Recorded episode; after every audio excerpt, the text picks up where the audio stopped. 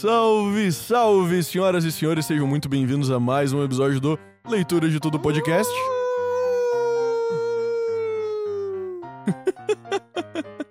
Meu nome é João Paganella. E eu sou Bruno Berzag. O Lobo Mal é o Bruno Berzag, pelo jeito. É, na verdade eram sons aleatórios, sons abafados de terror. São, são os abafados de violência canina. Canina, exatamente. monstros e coisas. É, pra dar uma ambientada assim. Exato. Até porque o episódio de hoje é sobre monstros, querendo ou não, é Halloween, É. entendeu? Tipo, tu, tu pode querer que não seja, mas é. Outubro é mês do terror aqui no Leitura de Tudo e no mundo inteiro, e então a gente vai falar disso hoje. Exato. E a gente vai falar sobre os monstros que permeiam a nossa vida, principalmente. Vai, vai falar um negócio muito tenso agora. Então eu vou ficar quieto. É, pra começar, a gente vai fazer aquele ritualzinho rápido de você seguir a gente no Instagram. Arroba gente- leitura de tudo. Isso, ouve a gente na plataforma de áudio que você preferir, se estiver dirigindo, etc. Ou segue a gente aqui no YouTube. Deixa um comentário, deixa o seu like e manda pra alguém que pode gostar de monstros também. Exato. Muito manda pra obrigado. aquele seu amigo que é feio igual um monstro Nossa, pra ele se identificar com esse episódio aqui. sensacional. Brunão, monstros são uma coisa que existem na nossa imaginação, na, nos nossos sonhos, nos nossos. Nossa, fazer, falei imaginação como se eu fosse um alemão, né, isso, cara? Do nada. Não. Imagina só! Só, travou metade do cérebro aqui do nada. Domingo à noite o cara já tá, meu Deus, né? Ah, domingueiro é foda, cara. Eu tenho, eu tenho um amigo que odeia domingos. Sério, cara? É. Ele é o o monstro dele, esse pai é domingos, tá? Pode ser, pode ser.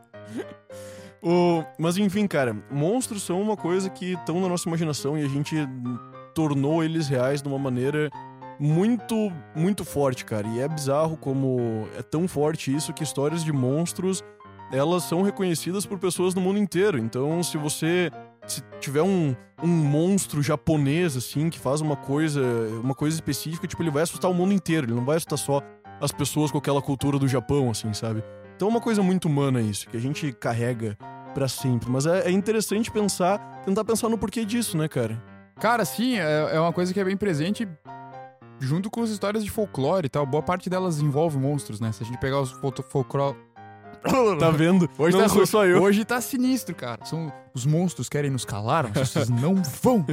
Ah, no folclore aqui no Brasil, a maioria das histórias tem a ver com monstros, né? Sim. Pô, a mula sem cabeça, a cuca, o curupira, o boitatá, o Uhum. saci pererê. É um monstro muito terrível, né? O que, que ele faz? Ele bagunça tuas coisas, tá ligado? Ele dá nó na crina dos cavalos. É as maldades do saci pererê. É, se Troca o cachimbo. Troca o cachimbo. Bagunça as coisas é muito bom, né, cara? Porque tu pode, tipo, da, da- tua mãe chega no teu quarto todo bagunçado, daí tu só fala, tipo, não, não, mãe, mãe, mamãe, mamãe, não fui eu, foi o Saci Pererê. Sim, meu, tua mãe te bate tanto que parece que tu só tem uma perna, tanto que você apanhou. Ai, ai, ai. São os abafados de violência com seu filho. Cara, então tem. Tipo, nessas histórias de folclore já tem muita coisa sobre monstro.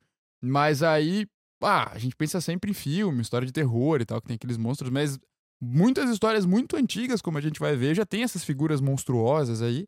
E provavelmente elas querem dizer alguma coisa. A gente pode tirar alguma interpretação, ou ao menos pode especular que haja uma interpretação sobre o significado para esses monstros aí. Total, e, e pensar que tem alguns que eles têm características, assim, que a gente considera monstruosas e a gente decidiu personificar. Nossa, sim, isso, isso eu acho muito legal dessas figuras, porque boa parte delas tu relaciona com algum aspecto da, da psicologia humana, do comportamento humano.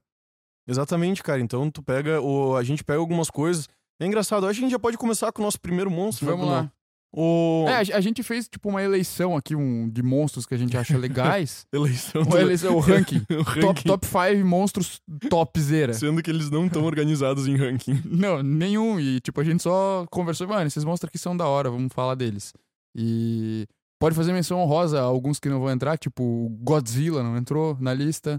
Verdade. O Chupacabra não entrou na lista. Chupacabra não entrou na lista. Quem mais? O Cavaleiro Sem Cabeça não Cavaleiro entrou na Sem lista. Cabeça não. Ah, aqueles monstros japoneses que são as criancinhas que gritam e, e assustam. não É, a. Samara Morgan não entrou na lista. Não. É, Cara, tem vários que não entraram. E aí a gente tem que fazer um adendo, né? Pô, o Chupacabra é um dos piores nomes possíveis pra monstro, cara. Sim. Não me tipo, dá medo ele- nenhum, Ele- chupa-cabra. Não, eu morri de medo do chupa-cabra quando eu era criança. Que tipo, meu Não, não, Deus, mas- o chupa-cabra. não, não, eu e eu não sou uma cabra, entendeu? Eu não devia ter medo do chupa-cabra. Sim, ele não vai te chupar. Exato. Mas, tipo, sei lá, cara, eu, eu tinha medo do chupacabra que apareceu no Gugu. E, e, enfim. Não sei que porra que era. Era um ET o chupacabra? Não Devia ser, lembro, lá. não lembro o que é o chupacabra. Enfim. É, esses monstros não entraram, mas a gente pegou alguns monstros mais clássicos aí. Exatamente, cara. E daí pra, pra voltar na ideia de personificação, que a gente personifica coisas que a gente acha monstruosa, é muito interessante, cara. Que um dos monstros mais, mais antigos, assim, talvez, que mais assusta a galera é justamente o morto-vivo, velho. Sim. O zumbi. E, e, pô, tu para pra pensar, o que, que é tão assustador no zumbi? Ele devia ter seguido o curso natural da vida, que é morrer E ficar de boa. e ficar de boa. Ah, Não voltar e, saco, e- não, não voltar e querer meu cérebro, Isso. sabe? E Só que ele volta, cara. Então ele não tem. Ele, ele, é, ele é uma coisa tão antinatural que ele desafia a morte. E a Sim. gente não consegue aceitar que algo vivo desafia a morte, né, Sim. cara? Cara, eu acho que a primeira coisa que, que, que, que dá pra pensar quando a gente visualiza esse monstro é muito o negócio de a gente não lidar bem com a morte, né? Porque até não. É mais louco que aquela coisa de medo de espíritos e tal. Também é algo bem antigo, né? Uhum. Não sei se sempre com medo, talvez em algum momento era mais tipo, ah, os espíritos vão vir me ajudar aqui. É, tem várias, o- várias culturas olharam pra espíritos de formas diferentes, né? Sim. Então, a- até hoje, tu vai. Sim, sim. Conversa com algumas gurias que postam foto no Instagram, tipo, ah, os espíritos estão me ajudando. Tipo, que espíritos, mano? É, ó, se- algum. Ninguém, deixa- nenhum espírito tá preocupado com você, brother. É, tal- talvez alguém acredite que sim, né? Mas. É, mas aí o, o, o zumbi aí, o morto-vivo, é muito isso que, que tu falaste que, pô, não seguiu a- o curso natural. Mas é, que- é aquela coisa do desconhecido, tipo, a gente não saber o que, que acontece depois da morte, e a gente só vai poder descobrir isso efetivamente quando a gente morrer, Sim. é, já gera uma certa curiosidade meio mórbida e tal. Então, tu imaginar que alguém que morreu volta é, é muito sinistro, assim, já pra começar. E isso a gente pensa muito no zumbi com aquele bicho que vem comer cérebro e tal, vem querer infectar a gente, que são as leituras mais recentes, né? Sim, se, Na- ele, se ele as- entrar em contato comigo, eu vou ser tão antinatural quanto ele. É, mas no acho que as primeiras piras do- dessas criaturas eram mais tipo, cara, é um morto que levantou aí e, sei lá, vem matar a gente, ou vem comer carne. Nem sei se tinha essa pira com o cérebro propriamente dito, ou infecção. É que é, é curioso, porque ele, ele morreu e daí ele segue nesse caminho antinatural de, depois de morto, continuar ah, perambulante, continuar tendo uma vontade específica, mesmo que muito simples. E, e é engraçado que essa vontade seja justamente o infectar outras pessoas. Não que ele tenha essa vontade, mas ele acaba fazendo isso por acidente. Aham. Mas ele quer consumir algo vivo, e algo vivo do que ele não tem mais, que é justamente o, o corpo de alguém que está vivo, assim, sabe? Cara, mas eu, eu acho que a primeira pira que dá, assim, do, de pensar no zumbi é que, pô, o zumbi é, é muito aquela coisa do morto que fica perambulando, que foi o termo que tu usando. Tipo, é um roamer, né? O, Uhum. Fica vagando e tal. É, me lembro aquela música do Metallica, do Whatever I May Roam, que é meio. é- é- a letra é meio nessa pira. Uhum. Tipo, alguma coisa que fica perambulando. Mas tem muita ideia de alguma coisa que parece que tá viva, mas não tá viva e fica andando por aí. Que é muito tipo a pira de, cara, a- a vida já perdeu sentido pra aquela pessoa, que não é necessariamente a pessoa que morreu de verdade, né? Mas é como se ela tivesse morrido espiritualmente, assim, como se fosse só uma carcaça que fica andando por aí e segue a vida e, tipo, tudo é vazio. E talvez a ideia de que isso é contagioso é porque cada vez mais você vê pessoas assim e meio que você corre o risco de entrar nessa mesma roda de Sim, é só pegar live de NPC, né, cara? nossa, velho, ô, isso é, é assustador, cara. Assustador. Tipo, na- nada me convence que uma pessoa que faz live de NPC não ironicamente não é um zumbi, velho. Cara, pior que, é um Nada. zumbi, pior que é um zumbi que ganha uma graninha, né? A galera tá tirando um dinheirinho zumbi fazendo rico. isso aí. Zumbi rico. E todo mundo que assiste fica dando dinheiro também, vocês estão tudo zumbi também, não, não tô nem aí. Cara, o que, o- mas é muito louco esse fenômeno da live de NPC, porque assim, tá, mas pô, a pessoa tá ganhando dinheiro dela ali e tal. é, se é um jeito de ganhar dinheiro, é, Uhum. é imoral deixar um imbecil ficar com seu próprio dinheiro, né? mas, cara, é. Ah, meu, não, não dá pra você fazer qualquer coisa por grana, mano. E Não. fica lá, ah, milho, milho, pô. Vai enfiar um milho Ah, no TikTok. TikTok. Enfia no seu TikTok esse milho. É. Eu, fiquei- Mas é- mas eu é- ia falar sobre coisas que dão medo e me deram depressão, cara. Mas é, cara, isso é, eu- isso é muito real, porque a gente consegue imaginar. Tu pega a morte de Ivan Illich, por exemplo, Aham. né? Que o nosso brother teve um insight que a gente queria ter tido sobre, sobre, o, sobre o Ivan, que é justamente que ele já tá em vida, ele já estava morto, É. porque ele só reagia a estímulos externos, assim, ele só queria mais dinheiro, ele, mas não. Ao mesmo tempo, ele não tava nem aí pra como que ele mantinha a relação com a família dele. Ele não tava nem aí pra como que ele ia co- tipo, para nenhum tipo de questionamento moral sobre o significado do que que é de estar vivo. Aham. Ele não tava nem aí pra porra nenhuma disso e ele só reagia a tipo estímulos negativos e econômicos. Sim. E foi justamente colocando uma cortina, levantando uma cortina lá, ou seja, o- respondendo a esses estímulos, essas coisas que chamavam ele, que ele acabou caindo e se, Sim. se ferrou e- E aí, de base. de base, tirou o baço do lugar e morreu. e daí já era. Já e daí era. já era. E daí foi só mais sofrimento ainda. Que é duas lições esse livro. A primeira, pô, você não pode ser tão mecânico assim com a vida. E segundo, não pendure cortinas. Não pendure cortinas, cara. Inclusive, nem sai de casa. Se não for Ivan e o seu sobrenome for Elite. Nossa. Não. É, cara, mas é legal que o- esse é um, é tema bem recorrente no Tolstói. Eu li há pouco o Ressurreição. Uhum. E ali, cara, é uma jornada que a- chega a ser parecida com a do Ivan Illich até certo ponto. Só que aí o Nekhlyudov, que é o personagem principal, ele meio que tenta... Acontece uma coisa na vida dele que ele, tipo, repensa. Ele começa a falar, meu, olha o que eu fiz uma grande cagada na minha vida. E aí ele começa a lembrar que foi por causa dessa cagada que ele se perdeu, entendeu? Tipo, ela marcava o momento que ele se perde. O que acontece? Rapidamente. Ele, tá, era um guri com grana e tal, e aí ele meio que se apaixona por uma criada das tias dele. E, a- e na adolescência ele era um amor bonito e tal, eles se gostavam, etc. Aí passaram uns anos, ele volta pra lá, e aí, tipo, ele só quer transar com ela naquele momento, porque ele meio que já entrou, virou, foi pra bagunça e tal, tá na esbórnia. Ele consegue isso. Esborne é uma palavra muito É, massa, boa, né? velho. Ele consegue isso com a menina e, tipo, deixa um trocado com ela e vaza. Nunca mais fala com ela, só que ela engravida. E aí a mina se perde toda na vida depois disso. E aí ela termina acusada por um crime e ele tá no júri do crime dela. Daí ele vê ela e pensa: Meu, o que, que eu fiz, cara? E aí ele começa a repensar tudo que ele tinha feito até ali e começa uma jornada nova. Como o livro sugere, é uma ideia de ressurreição, é que, que é tipo, aqui é o cara que já morreu em vida, Uhum. tentando buscar onde foi que ele se perdeu pra retomar, né? Alguma coisa de vida. Então, tudo isso pra dizer o quê? Que é, essa, esse monstro aí, essa figura, fala muito pra gente de um medo que a gente tem, eu acho, de que, cara, eu posso morrer antes de morrer, entendeu? Uhum. Eu posso me transformar um- em um zumbi. E, e- e é monstruoso É morrer terrível, antes de né? morrer. É terrível. É monstruoso. Mas eu acho que também tem um paradoxo aí, cara, porque olha, olha que estranho. A gente não quer morrer. Via Não. de regra, É. a gente busca manter a vida, certo? É. E daí, cara, a gente vê uma, um monstro que representa uma possibilidade de viver pra sempre e a gente não quer isso. É que- mas é que é como tu vai viver pra sempre. né? Esse Exato. é o ponto, tipo. Ou seja, o. É isso viver importa. sem viver, né? É o viver sem viver. Então, tipo, demonstra que a gente prefere morrer, tipo, de vez, Sim. seguir o curso natural da vida, do que se transformar numa coisa tão monstruosa que não se permite viver mais e só. só é violento e tra- traz medo pras outras pessoas e Sim. suga as outras pessoas. E, cara, eu acho isso muito massa, velho. Porque é, a gente realmente busca, tipo, é, é nosso padrão, nosso, nosso princípio de autopreservação é justamente o nunca morrer. E daí é, é estranho que. Mas é que eu acho que tem. a- É que. Eu, eu, eu entendo o raciocínio. Mas acho que isso é um ponto a favor de quem defende que não é só uma questão biológica, né? Não basta apenas viver, é preciso viver bem. Uhum. E aí, é, é que eu, eu sou muito.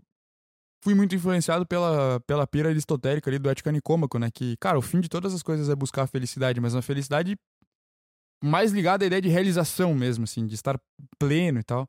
Que a gente confunde eu tô, hoje em dia a ideia de felicidade com estar o tempo inteiro alegre, né? É, e daí as Hum. pessoas falam, ah, mas felicidade é um negócio relativo e tal. Cara, por Aristóteles, não, não é relativo. É, pode ser que você vivencie ela de uma maneira diferente do que as outras pessoas, mas a ideia é uma plenitude. Né, que pra ele chega a partir das virtudes. Eu já falei isso 300 mil vezes aqui nesse podcast. É, Mas a ideia ali. Por que, que eu cheguei aqui? Porque o Aristóteles vai falar que meio que aquele livro dele é um manual pra viver bem. Uhum. Que ele Que é um manual pra viver, dele. na verdade. É, tipo, é pra viver, entendeu? Viver é isso aqui, é viver bem. Qualquer outra coisa é um negócio meio zumbi, entendeu? Então a tendência de que a gente tenha uma vida de zumbi é muito maior do que, infelizmente, muito maior do que não. Do que você ter uma vida real, bem vivida e Partes plena. da sua vida serão de zumbi invariavelmente, né, cara? Sim, e, e- e a chance de você se deixar contagiar pelo resto do mundo pra você ficar nessa vibe é muito grande, cara. Porque, meu, é muito fácil de se perder. é, pô, trabalhar demais, tipo, só trabalha, vira workaholic e, e a vida. Tem gente que tá se realizando nisso, mas tem gente que sente uma pressão tremenda quando tá fazendo isso. É, você se perder na opinião dos outros sobre você, você se perder, sei lá, às vezes até na própria família, de querer fazer muito pelos outros e ajudar todo mundo e você acaba se perdendo Uhum. nos prazeres e uma série de outras coisas que te tiram do ponto. É, que é bom pra você, né? Então eu acho que esse, esse monstro se, se tornou mais popular, inclusive, é, nas últimas décadas, porque representa muito isso e muito da vida que a gente acaba tendo atualmente, né? Total. Principalmente com. Cara, a gente vive numa era que tem muita informação o tempo todo. E ao mesmo tempo parece que a gente tá cada vez mais desconectado do, do mundo real, assim. É um negócio meio estranho, cara. É, eu vou, vou defender o Schopenhauer aqui, que dizia que a única maneira de obter conhecimento de verdade é observando a natureza, né? Estando em contato com a natureza. Isso é muito fato. É, o Siddhartha é muito essa pira, né? Total. Nossa, Siddhartha é muito isso É. também. E, e eu defendo isso completamente, porque eu, eu acredito que seja verdade. E a gente tem só. Hoje em dia, é, é sem precedentes a quantidade de maneiras que a gente tem de escapar da natureza, de escapar de lidar com a nossa realidade, sabe? E é muito fácil virar um zumbi que fica o dia inteiro. Cara, você faz o. Faz esse, esse experimento, assim, tipo, for uma pessoa que fica o dia inteiro no, no Instagram, o dia inteiro no Facebook, o dia inteiro no, no Twitter, sabe? Cara, compila 10 informações novas que você aprendeu naquela hora que você ficou scrollando ali. Não consegue. Tu, não, tu nem lembra, cara. Tu não, Sim, não- tu não guarda. A não ser que você seja uma pessoa muito fofoqueira. E daí, tipo, três Sim. pessoas casaram, uma postou que. Postou que, sei lá, que ganhou um carro num sorteio, assim, daí tu vai lembrar pra fofocar pros outros. Só que não, isso não é conhecimento, isso é. É. Por mais que a gente tenha um episódio muito massa sobre fofocas e, Fofoca é top. e o valor dela, né, velho?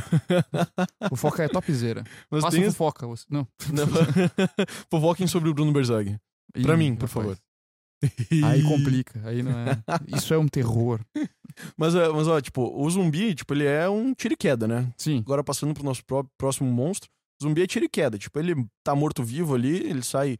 Brains! cérebro. ah, assim. dê cérebro. Esse é outro monstro. Um lobisomem pidão.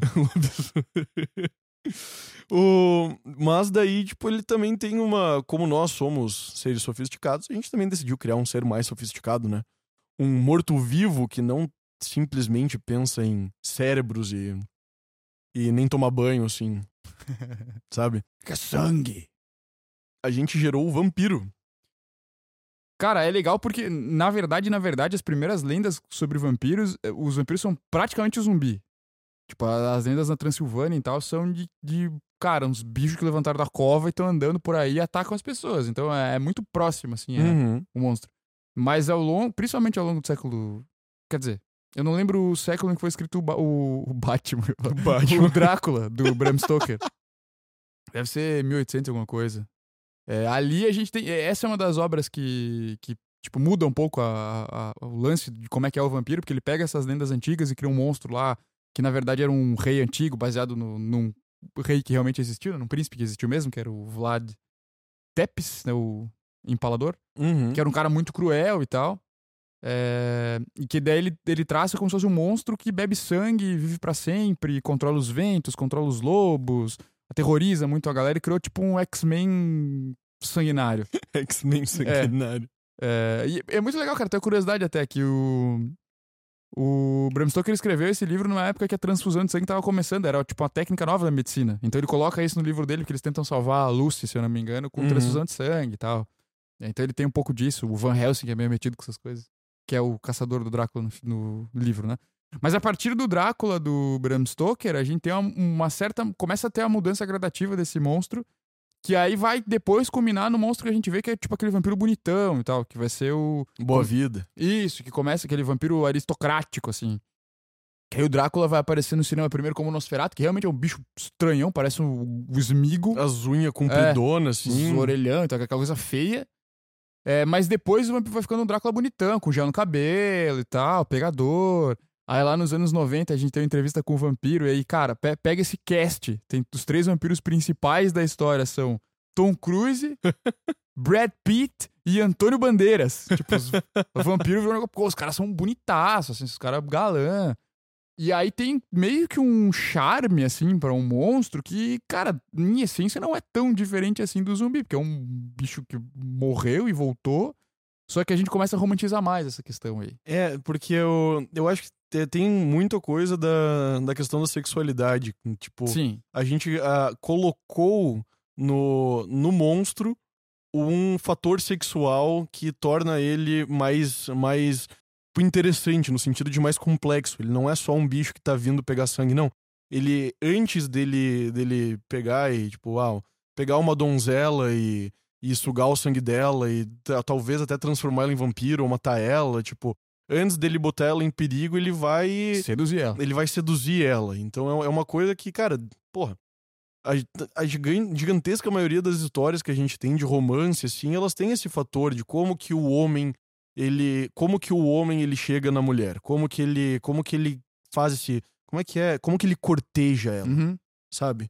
Porque a gigante maioria das coisas que a gente assiste de, de Netflix e os carambas, e eu falo a gente no sentido de geral de sociedade, né? Sim, sim. Tem muito essa tônica, cara, Sim. de como que é o contato entre os sexos e, co, e quais são as regras desse jogo, sabe? Sim. E, cara, querendo ou não, vai, vai dizer que não atrai o feminino, tipo, essa figura super aristocrática, poderosa, Sim. bonitona, assim, sabe? Que chega lá e, tipo, olha, escuta aqui, acabou pra ti, sabe? E, cara, mas é legal porque mesmo no, no Drácula, ah, tem um, um momento da história em que o, é o Jonathan, o, o noivo da mina, que é o personagem que começa a história, Uhum. é, que ele tá no castelo lá do Drácula e ele começa a ver umas mulheres que meio que seduzem ele pra, pra morder ele. Então tem essa coisa também na- feminina da, da, da- da- desse envolvimento e tal, que conversando agora, cara, é muito ligado à ideia de sucubus e íncubus. Uhum. Tipo, é, é mais uma daquelas questões. Se na mitologia a gente tem isso, de que sempre se repete alguns arquétipos e tal. Nos monstros também, cara. Então o vampiro meio que tem essa pegada dos zumbis ali no começo. Depois ele acaba justamente por esse ponto que você falou. Que é muito. Em todo filme de vampiro, cara, que você pega mais recente, é, sei lá, dos anos 90 pra cá, tem muito esse lance do apelo sexual da figura do, do vampiro, ou do homem ou da mulher. As mulheres normalmente são as gostosonas, com Uhum. né, as roupas meio gótica, meio colada, assim. Então tem muitas. E, cara, aí por que tem a ver com íncubos e súcubos? Cara, os bichos vêm de noite, né? Vêm te atacar, tem essa questão da. Que te sensualiza, mas daí suga a tua energia vital representada no sangue. Então, meio que é esse mesmo. É a mesma figura desse demônio antigo que vinha e se alimentava da tua energia sexual tal. Então, tá, tá bem presente, cara. E, cara, pra mim faz muito sentido essa representação monstruosa da sexualidade, porque, querendo ou não, quando a gente vai se relacionar com, os- com as pessoas, a gente abre espaço pra elas virarem monstros conosco. Abre, cara. A gente, a gente, quando a gente. to- Toda, toda relação saudável tem alguma, tem alguma exposição de fragilidade. Tipo, você vai lá e você, tu, tipo, tu abre o peito e tu diz, cara, tipo, vou, eu vou dormir do teu lado e eu vou acreditar que você não vai ser que nem uma pessoa que tá, tipo, do lado de fora da minha casa Aham. que não quer me causar mal. Não, vou acreditar que tu quer causar meu bem. Então eu vou, eu vou te expor os meus sonhos, eu vou te expor as minhas fraquezas, eu vou te pedir ajuda pra lidar com elas, tudo mais. E bota a pessoa numa posição que ela tem potencial monstruoso muito grande, porque ela pode pegar todas essas coisas que ela não que ela no momento de crise, no momento de briga, ela pode pegar todas essas pessoas e fazer todas essas coisas e fazer você se sentir nada, Sim. sabe? E, cara, tem um outro lance que o. o- a energia. Não sei se energia sexual é o termo certo. Mas a- o viver da sexualidade pode ser muito ruim de várias formas. Se você não viver ela, se só reprimir, provavelmente vai ser problemático. Porque é, um, é uma necessidade biológica até. É, se você viver ela demais, exageradamente, também é um problema. Porque, cara, tá- é uma parte vital tua muito importante que. eh, Se tu, é, não que seja errado fazer, cara, mas tem que ser feito numa certa medida, como tudo, né? Eu não posso comer é, oito Burger King todo dia que vai dar ruim, entendeu? é, tu vai ficar com colesterol que nem o meu. É. Eu não posso comer churrasco todo dia, infelizmente, né? Não. É. Música a cara triste. todo dia. Tururu. Tô com a milonga aí agora. Ah, e com o sexo é a mesma coisa, cara. E às vezes a gente entra em relações é, que emocionalmente não são as mais positivas e que se, e que se seguram só nessa vivência sexual, cara. Tipo, puto, o sexo é maravilhoso, e daí tu fica preso naquela pessoa e não consegue sair, cara. E, Uhum. tipo, a tua vida tá indo água abaixo, entendeu? Sim, total. E isso é monstruoso também, e vai estar presente nesses. Sim, porque vai estar sugando a tua energia de outras formas, né? Isso. Porque só só o sexo numa relação não vai trazer o não vai trazer uma não vai trazer o que você espera de receber de positivo numa relação. E é uma coisa que te prende muito, né, cara? Porque, Sim. pô, é um prazer muito intenso que dificilmente. Não é tão fácil assim pra ter aquele match de. Puta, dá, é, Aquela tudo química. encaixa naquela química, só que às vezes é só isso aí, cara. Uhum. E aí o pacote que vem junto com, com esse sexo muito bom é desastroso, cara. Total. E eu acho muito interessante como a gente personifica isso no vampiro, sabe? Sim. Porque o vampiro ele traz justamente esse perigo, cara. E querendo ou não, velho, a gente busca perigo. É, a É. gente no, como Pulsão de morte, né? É, a gente busca o perigo, a gente não, a gente não tá vivo enquanto a gente, cara, aquela pessoa que fica em casa trancada o tempo todo, ela tem medo de medo de interagir com outras pessoas, ela tem medo de interagir com outras coisas, ela tem medo de como que ela tá como que as pessoas estão analisando ela no trabalho, tipo, ela, a pessoa que tem medo de tudo, ela tem medo de sair na rua porque ela vai ser a gente acha que essa pessoa é doente, Sim. porque ela não aceita os riscos da vida. Só que daí tem esse outro parâmetro que é a gente também busca esses riscos, é porque a gente quer o quê? Se sentir vivo. Sim. E so- sob risco a gente se sente vivo. Cara, montanha russa é o quê, velho? Tu vai entrar numa máquina de metal gigantesca que vai te jogar em altas velocidades em todas as direções possíveis e imagináveis e tu sai alegre daquela porra. Pra, pra te ter a sensação que tu vai morrer a qualquer momento, cara. Exato, sabe? Tipo a Big Tower. Uau, eu vou cair de uma altura muito alta. Nossa, irmão, isso é muito. Pá, eu não, Sabe? não curto essas piras, Eu, mas. eu cara. curto pra caralho. Cara, eu já pulei, eu já pulei de um avião. Eu já pulei, já fiz, ah, já fiz bang jump de uma, de uma ponte, Cara, eu de nunca vou de fazer um bungee teleférico entre montanhas. Eu já pulei, tipo, cara. segundos de queda livre, brother. Cara, eu Até nunca- sentir eu- o puxão. Eu nunca vou fazer isso, cara. É muito massa. Eu imagino que a adrenalina seja muito foda, mas, cara, não vou fazer essa porra. Mas é tipo, a gente busca esse perigo. E, cara, numa coisa que é tão presente na nossa vida como um fator sexual, tipo, a gente ca- acaba buscando Ah, perigo sim, também, sabe? sim, tipo, É, é natural isso. Então, Claro, você tem que medir isso. Porque realmente, não existe você ter uma relação sem você se expor de alguma maneira. Claro. Só que você tem que saber que aquela pessoa que para quem você tá se expondo não vai pegar essas tuas fragilidades e, e te sugar e usar elas contra você justamente pra sugar tua energia, como assim como o vampiro suga o teu sangue, né, cara? O que eu acho legal do- dessa figura do vampiro é que, assim, é, duas coisas que eu acho legais. A primeira, essa uma romantização dessa coisa, porque, tipo, claramente é um monstro, tá ligado? É algo perigoso, algo que faz mal. Só que daí a gente romantiza pra, ti- como se fosse, tipo assim, não, mas tudo bem, é bonitinho, o vampiro é meio... Mas eles podem viver um, um romance. Ela vai lá e pensa, eu posso mudar ele. Eu posso mudar ele, é, ou ele pode mudar ela, posso viver, a gente pode viver juntos pra sempre nesse negócio aqui, que é um negócio que você vai matar a gente e sugar o sangue da pessoa pro resto da vida, seu maldito. Não tem como ser positivo isso.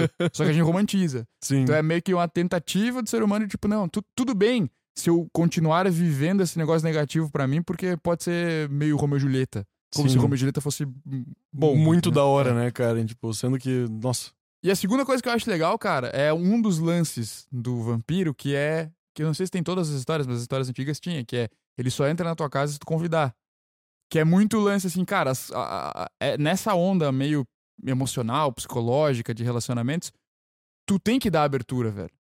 Que se tu tiver fechado e tu não permitir que a pessoa faça isso contigo, ela não vai fazer. Então, exatamente. se tu não convidar o vampiro, ele não vai entrar na tua casa.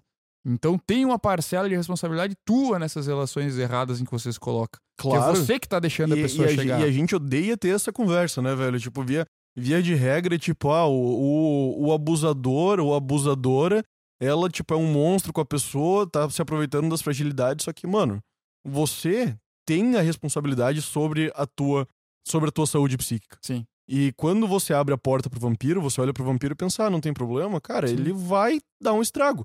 Só que isso começou com você dando abertura pra ele. É, isso, é, Ah, mas eu não sabia que ele é um vampiro. Tá bom, mas você tinha, você tem a obrigação de ficar de olho, É. sabe? E ele, e ele dá sinais, tipo, sabe? Que é isso que é o massa, tipo, o vampiro ele tem, ele tem coisas que entregam ele assim, sabe? Tipo, ch- chama ele pra chama o vampiro pra caminhar à tarde, fazer um piquenique É, no meu, vamos- um piquenique no parque, tá ligado? vamos na Praia Brava, É, tá toma- ligado? De sim, tarde, tomar um sol. Vamos tomar Tomar um sol, é. Vamos comer uma. vamos comer uma pizza de alho e óleo.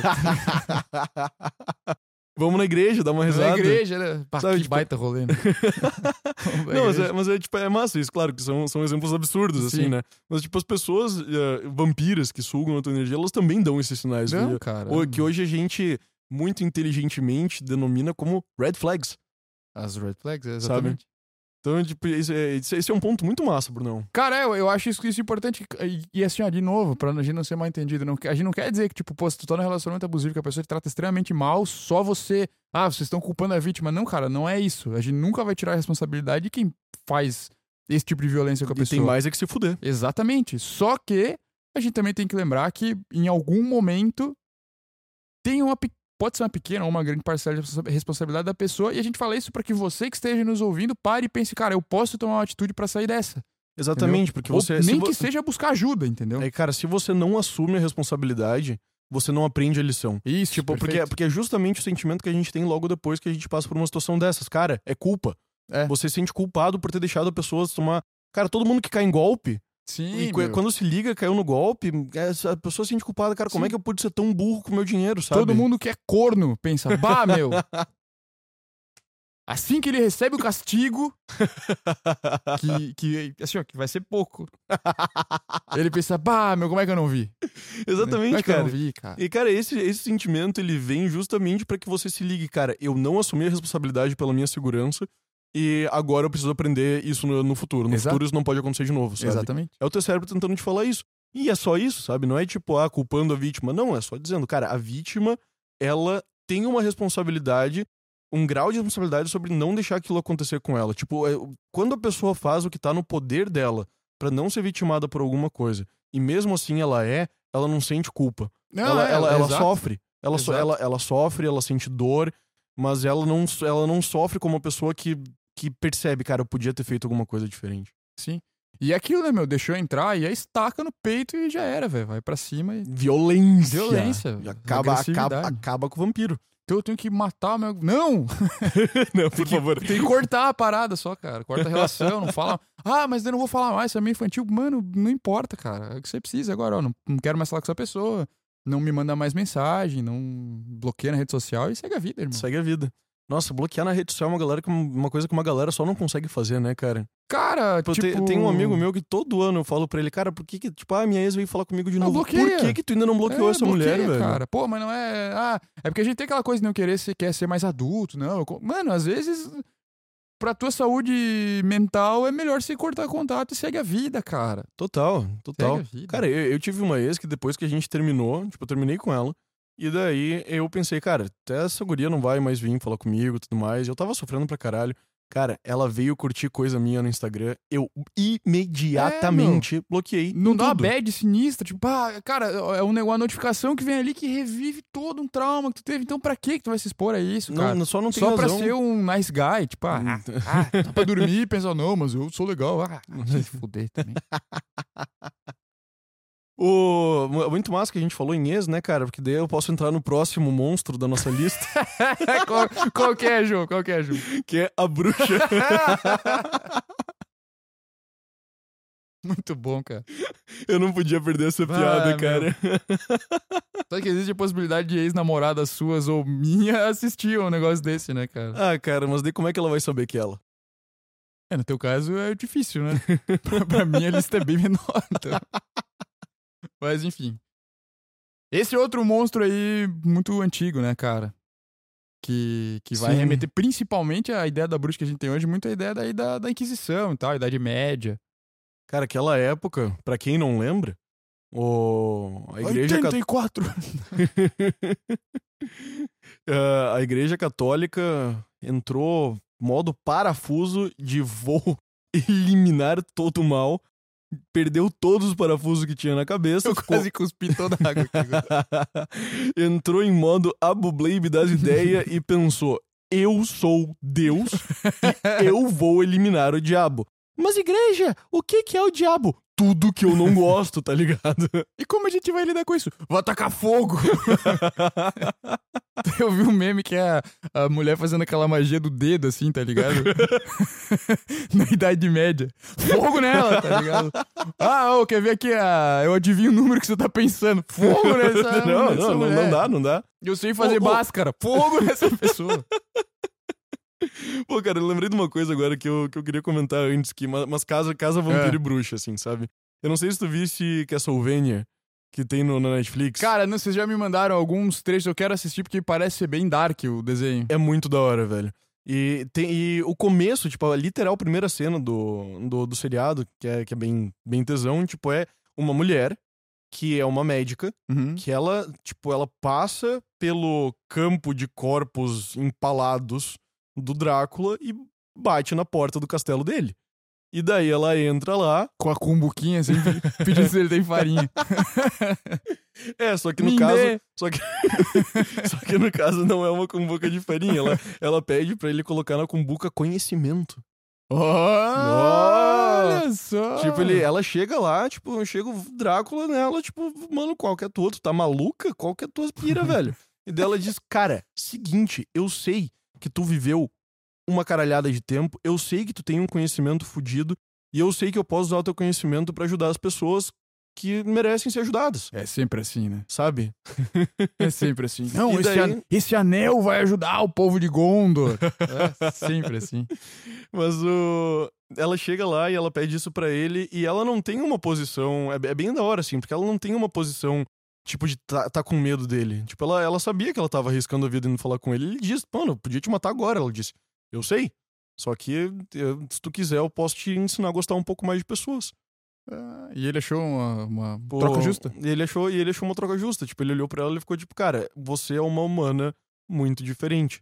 Geralmente os humanos olham pra mim com, tipo, ele- ele- não, isso não tá evidenciado assim, mas é o que tu sente. Uhum. Pá, você não é uma pessoa que tá olhando pra mim como um monstro inútil que vai acabar com a tua vida. Tipo, tu tá me olhando de uma forma diferente. E dela acaba convidando ele Uhum. a pensar de uma forma diferente. Daí ele diz, ó, talvez eu possa gostar de você, assim, viu? sabe? Daí ele mostra as paradas pra ela, ensina ela a fazer uns negócios e tudo mais. E depois que eles, eles se casam, e ela diz, olha, pra você gostar das pessoas, você precisa viajar como um homem. A gente tá falando do Drácula, tipo, um bicho assustadoramente poderoso, sabe? E daí ele, ela convence ele a viajar a pé. E viajar o mundo a pé e falar com as pessoas e tudo mais. E quando ele volta, a casa dele tava em chamas. Ela tinha desaparecido. Porque a igreja tinha ido lá e pegou ela pra. E pegou ela pra ir tacar fogo nela. Que Sabe? doideira, Daí cara. começa, daí começa a história do. do porquê que o Drácula faz o que ele faz no começo, no, no resto do, Do seriado. Mas é muito massa isso, tipo, porque daí a, ela tava realmente só ajudando as pessoas e foi um. É, é um momento no seriado que realmente demonstra como a igreja via as pessoas que faziam coisas que não estavam muito no comum naquela Uhum. época. Então ele. Enquanto ela tá na, na estaca queimando, tem, tem o bispo lá. E falando com o prefeito da cidade, ele diz: Não, eu, eu vi as ferramentas do demônio com os meus próprios olhos. Vidro dobrado, vidro fino e dobrado de maneira nunca antes vista. Livros sobre ocultismo, ervas, não sei o quê. Assim que não, não passavam nada de coisas muito normais, Sim. assim, mas só um pouco cientificamente avançadas, né? Mas é realmente como a, como a igreja via essas mulheres antigamente, cara. Cara, tem, tem vários lances. né? Um, um deles é a ideia de. de é, dominância mesmo, né? Da igreja se colocando como uma grande instituição da época e qualquer coisa que ensinasse algo um pouco diferente era condenado. Não à toa o Galileu e tal. é, Tipo, os cientistas da época eram perseguidos também, como se Uhum. fossem algo próximo de bruxos. Mas, cara, tem muito lance é, também de um. como se fosse um, um- um combate mesmo à figura feminina na época. E você consegue perceber isso pelos instrumentos de tortura da Inquisição, Uhum. né? Muitos deles tinham conotação sexual, cara. Muitos. Envolviam em enfiar coisa dentro da mulher, entendeu? Sim. E, cara, não- tu não precisa somar muita coisa na tua cabeça pra perceber, meu. Junta, né? Repressão moral muito forte ligada à religião, tipo, o sexo é pecado. Né? O sexo é pecado, a mulher é a portadora do mal. Por quê? Porque ela desperta o desejo do cara, né? Sim, foi ela, ela quem comeu a maçã. É, é exato. E daí o cara, pô, ele, ele segue uma, uma doutrina extremamente rígida com essa relação ao pecado da carne. Ele vê uma mulher e ele se sente excitado, mas ele sente culpa porque ele não podia se sentir excitado. Daí ele começa a ver ela como, não, mas essa mulher que tá me tentando. E aí tudo que envolve essa é, muito a questão da sexualidade feminina vai estar ligado a essa, essa perseguição da época da bruxaria. Então esse ponto é, é válido, assim, eu acho que é presente na, na Inquisição. E aí, cara, é todo, tudo que envolve a figura da bruxa, como essa coisa, tem essa ligação ali, pô, que é a, a mulher que tem a figura. Tem um pintor de espanhol que tem a, é um quadro bem famoso, que é do Sabá. Uhum. Que aí tem, é, tipo, é um bode gigante preto com várias mulheres em volta, assim, tipo, levando o bebê pra ele comer, umas querendo transar com ele, é, e várias coisas sinistras que é as bruxas dormiam com o diabo, e tem toda essa, essa mística por trás, né? Uhum. E daí a gente vai tendo a evolução toda pra chegar, sei lá, nas Wicca de hoje em dia. Que, tipo, não Nós tem... somos as bruxas que vocês não conseguiram. Netas das bruxas que vocês não conseguiram queimar. Não, mas as Wicca acho que elas são mais good vibes, né? A maioria delas. Sim, tipo, sim, ah, sim, faz sim. as coisas com a mãe terra. Natureza, natureza. good é. vibes, cachoeira. Comer tofu. Comer tofu. Mas a gente não tá falando dessas bruxas, a gente tá falando da bruxa monstruosa, bruxa, Sim. bruxa é, hardcore. A bruxa hardcore, total. Mas, cara, é, é muito interessante essa- esse negócio que tu levantasse agora do justamente da, da questão da sexualidade reprimida, cara. Porque olha que. É, é- é engraçado porque volta naquela questão lá do, de como o homem lida com o, o cortejo feminino e vice-versa, né, cara? E, e em cima disso, tem outra parada, cara. Que é o. Agora me fugiu, peraí, deixa eu construir aqui rapidão. O. Nossa. Ah, que é a forma que o homem percebe o caos feminino, no geral. Uhum. Porque, cara, você pega religiões e filosofias de várias culturas no planeta e elas vão. que, que nunca se conversaram e elas vão ter um ponto de começo que é a mulher representa o caos e o homem representa a ordem. Normalmente. É, tipo, via, via de regra, o feminino é caótico e o masculino é ordenado. E é o casamento dos dois, representado até pelo, pelo Yin Yang, torna uma vida o, balanceada, porque você Uhum. não pode ser completamente ordenado a ponto de não se abrir, não, não se abrir para novas experiências que vão ser arriscadas, mas vão trazer o mas vão trazer alguma coisa de positivo, que vão trazer aprendizado, e você não pode ser tão caótico ou a ponto de você não ter nem seguranças básicas, assim, Sim. sabe? Então, é, é, uma, é uma, um equilíbrio muito interessante que a gente perdeu naquela época do tempo, que a gente olhou, o, a, a raça humana olhou pro caos feminino como se fosse algo literalmente demoníaco e passível de ser purificado, entre É. grandes aspas, pela, pelas chamas divinas, assim, sabe? É, o fogo tem muito esse lance também, né? É como símbolo, assim. De purificação. É. E ainda mais naquela época que se pensava em alquimia pra caramba, né, cara? Tipo, lo- acho que logo antes a gente tava pensando muito em alquimia. Tinha um casamento da igreja com a questão da pedra filosofal. O, então os elementos eles tinham uma representação muito Cara, forte. isso, isso é muito louco também, porque muito cara, muito provavelmente, muito, uma- muito padre ligado à Inquisição era ocultista, cara. Sim, alquimista. Eu tô- É, mas, mas, mas envolvia, né? a- a- o, o estudo daquilo que é oculto, assim. Uhum. Que, cara, é, é essa questão de, tipo, de coisas, é, estudos ocultos e misteriosos e que a gente costuma tratar como um certo terrorismo. Terrorismo no sentido de ser terror, né? Não, não da Al-Qaeda. Uhum. É, Caralho. Do nada. ah, é muito antigo, que, por exemplo, na Grécia a gente já tinha a religião normal ali, dos, pública, e tinha as religiões misteriosas. Tinha os mistérios de Eleusis, os mistérios da do, a religião do orfismo e tal. Que não era pra todo mundo, mas daí tinham as coisas mais é, ocultas, por assim dizer. Uhum. E depois, aí na Idade Média também, tinha vários estudos de, de, de coisas. Ah, a gente tinha a questão da alquimia, que já era meio por baixo dos panos. É, tinha estudo de deuses pagãos pra, com rituais de magia e tal, que tem até hoje, né? É, mas tudo vinculado com a igreja, o que eu acho muito louco é que, tipo, cara, tinha os caras que eram da própria igreja, faziam, botavam fogo nas mulheres e por trás eles também estudavam essas coisas, entendeu? Isso é Sim. muito massa. É uma gigantesca de uma hipocrisia. muito né? massa de, tipo, nossa, olha como as coisas são, né? Não que é massa, tipo, vamos fazer isso aí, então. Não, isso não. É, porque não, mas é, eu, eu posso, você não. É, é Porque tipo você, isso. você não, você não vai É conseguir o- lidar com esse poder, sei lá. É o Biri lá do, do Fahrenheit Aham. 451, né? Tipo, Sim. cara, ninguém pode ler aqui, mas eu tenho uma baita de uma biblioteca que eu E eu leio. leio e li e pra caralho. Shakespeare e o caramba e tal. É, Nossa, aquele. Nossa, aquele. baita livro. Livro maravilhoso. Que tem a ver com cara. tacar fogo também. Ah, cara, mas tem outro lance das, da bruxa também que eu acho legal trazer, que, tipo, tá, tem essa figura que meio que o. E eu concordo total contigo, cara. Esse lance que pra gente, que é homem, é muito difícil entender é, é que causa. A pessoa fala, ah, nossa, tá falando, tipo, ah, é meio negativo, mas não é, cara. É mais só de não estar tão ordenado, assim.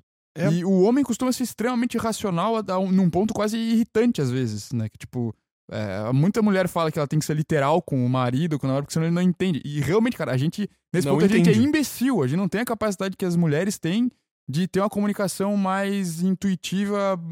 Cara, às vezes as mulheres se olham, elas duas elas já sabem o que tem que fazer. Uhum. E elas esperam que o homem tenha isso, porque tipo, é uma habilidade foda que a mulher tem, que a gente não tem, cara. A gente é burro pra Tipo, cacete. me fala real, eu não entendi. Isso, fala, dá a instrução. Como que tu ainda não É. entendeu? Eu não entendi. Tipo, me, me fala. E aí é meio assustador pro homem olhar pra mulher e, tipo, cara, eu não consigo. E como a gente vê o mundo muito quadrado, a gente olha pra toda aquela coisa de informação que tem pela mulher e, tipo, a gente não entende, cara. E isso acaba se tornando um pouco assustador, assim, pro, pro homem. Eu acho que tem um pouco disso nessa, Uhum.